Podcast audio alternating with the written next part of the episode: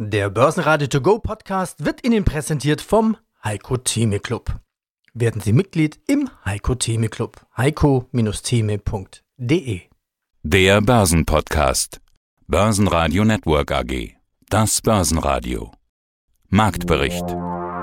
Im Studio Sebastian Leben und Peter Heinrich. Außerdem hören Sie Fondsmanager Dirk Müller vom Dirk Müller Premium Aktienfonds zur Performance im aktuellen Markt.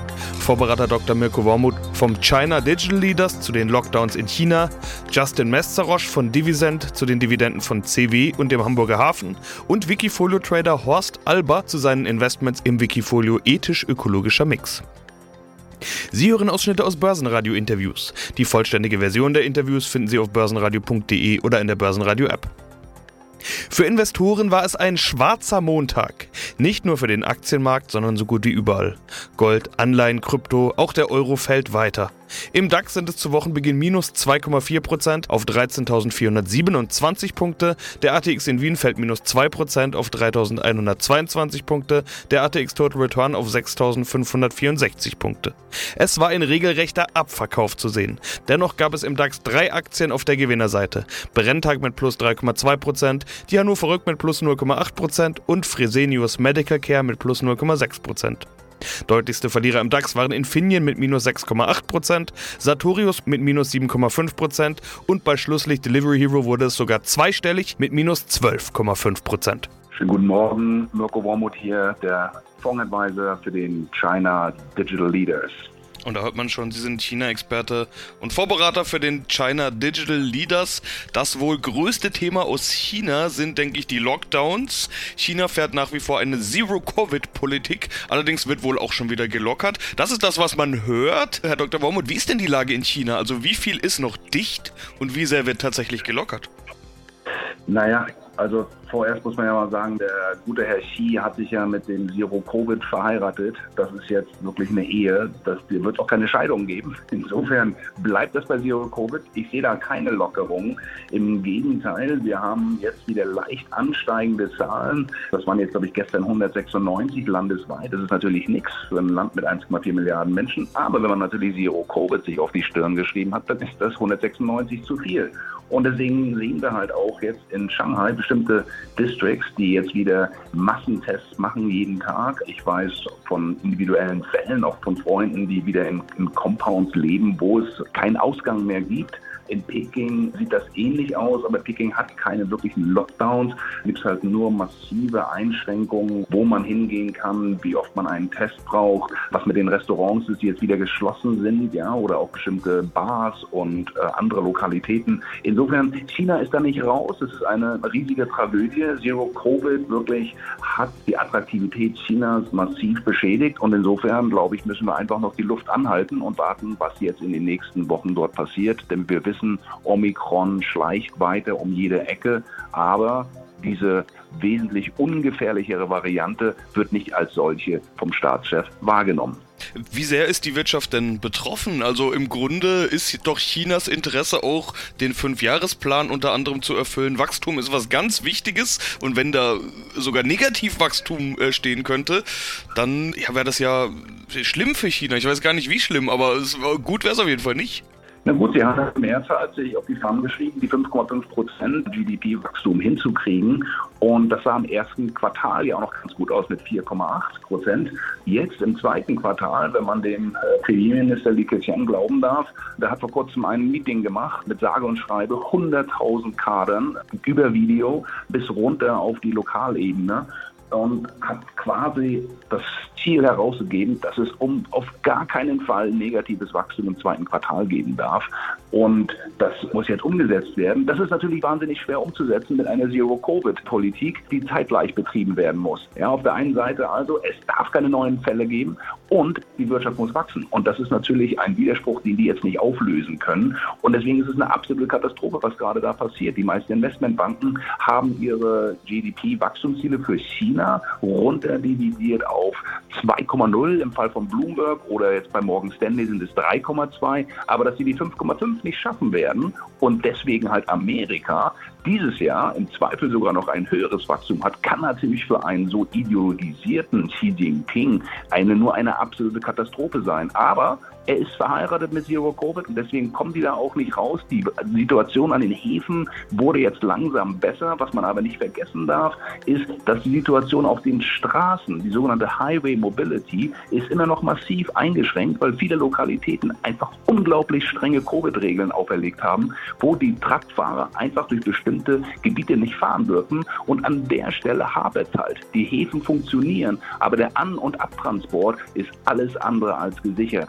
Über den Dirk Müller Premium Aktienfonds und die Strategie dort haben wir ja schon oft gesprochen in diesem Format. Du willst die Gelder im Vorjahr vor allem gegen fallende Kurse absichern, Dirk. Jetzt fallen die Kurse überall. Ich habe gerade auch nochmal geschaut, im Prinzip wirklich überall, habe kaum was Grünes gesehen. Äh, das müssten doch eigentlich gute Zeiten für eine Absicherungsstrategie sein. Auch bei dir habe ich aber jetzt mal geguckt auf die letzten drei Monate. Auch da ein kleines Minus. Geht das mit der Absicherung gerade nicht auf oder würdest du sagen, doch, doch, schau dir mal die anderen an?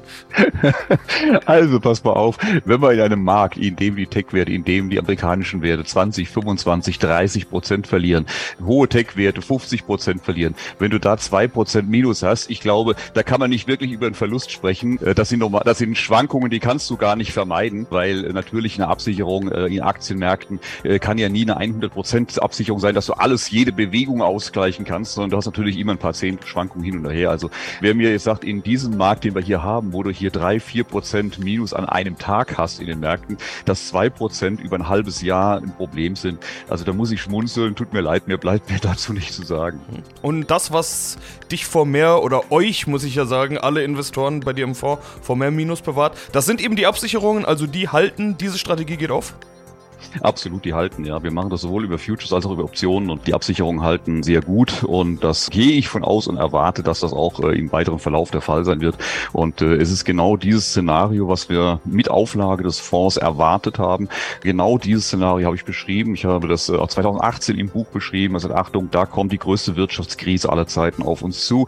Steigende US-Zinsen werden dafür der Auslöser sein, war der Tenor. Und genau das ist das, was wir hier erleben.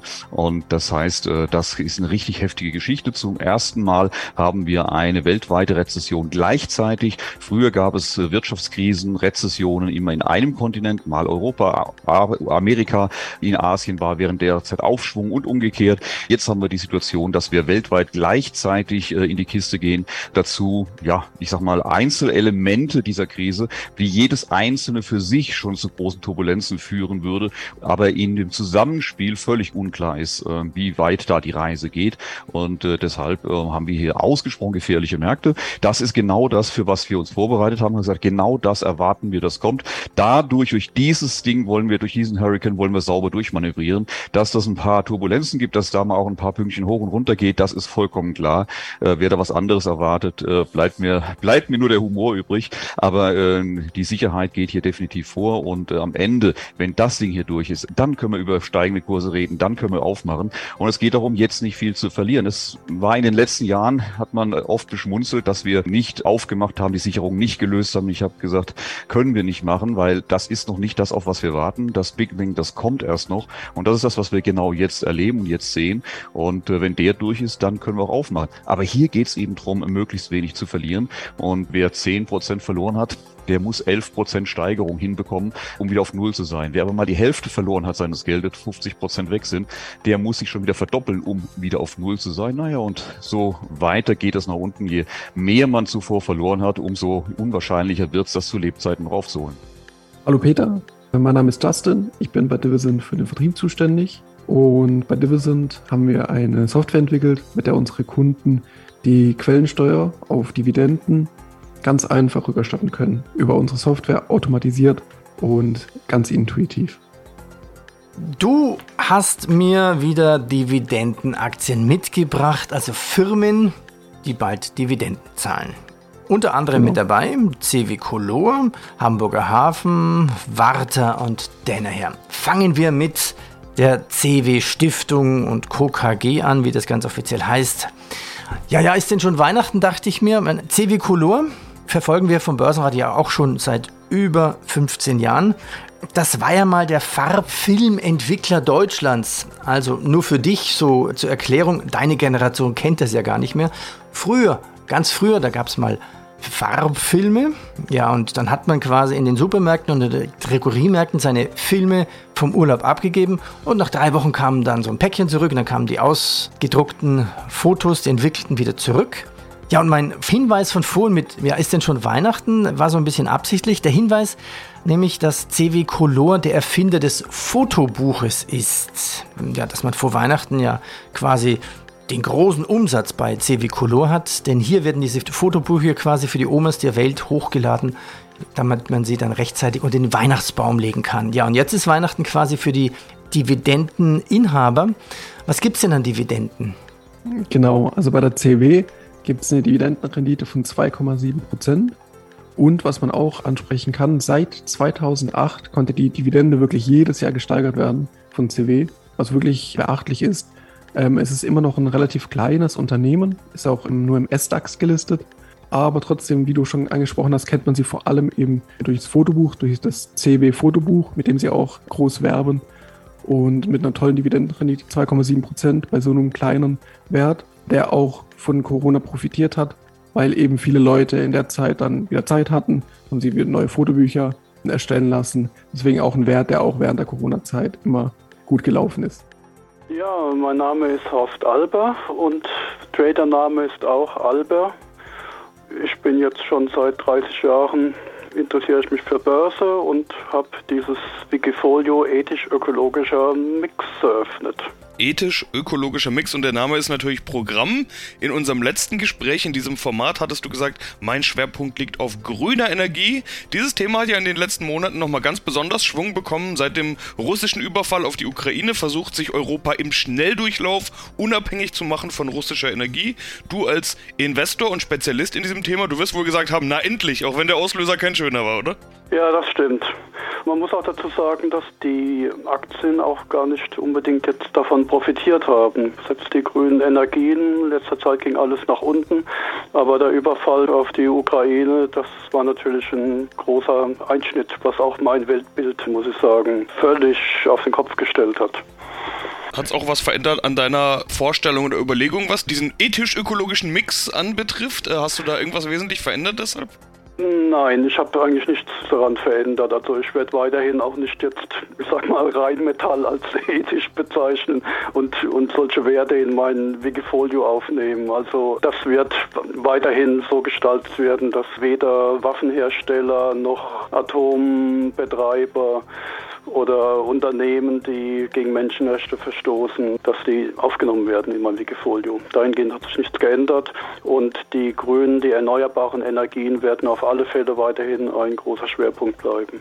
Aber du hast es schon gesagt, Top-Performer waren die nicht in den letzten Monaten. Du bist seit 2017 auf Wikifolio dabei, plus 71 Prozent Performance seitdem. Das sind 13,1 Prozent im Durchschnitt. Allerdings trifft auch dich eben dieser Niedergang der letzten Monate. Auf 12 Monatssicht sind es minus 12 Prozent, habe ich gesehen. Year to date um die 20 Prozent minus. Wie siehst du die Lage momentan? Ja, sehr schwierig. Die allgemeine Lage ist, durch den Ukraine-Krieg wird natürlich alles vollkommen über den Haufen geworfen. Das ist jetzt eine sehr schwierige Börsensituation und ich denke mal, das ganze Jahr wird diese Situation noch sehr schwierig bleiben. Es ist überhaupt nicht vorauszusehen, was jetzt noch alles passiert im nächsten halben Jahr. Prinzipiell bin ich weiterhin eigentlich recht optimistisch gestimmt, dass auch, ich sag mal, in Anführungsstrichen das fürchterliche Problem irgendwann mal auch zu Ende sein wird und dass man dann wieder auch an der Börse wieder die die Unternehmen so bewertet, was nach meinem Befinden eigentlich auch die realen Werte wären für solche Unternehmen, die im Moment wirklich zu abenteuerlichen niedrigen Kursen teilweise gelistet sind. Nächste Aktie, der Hamburger Hafen und Logistik heißt es offiziell mit AG hinten dran.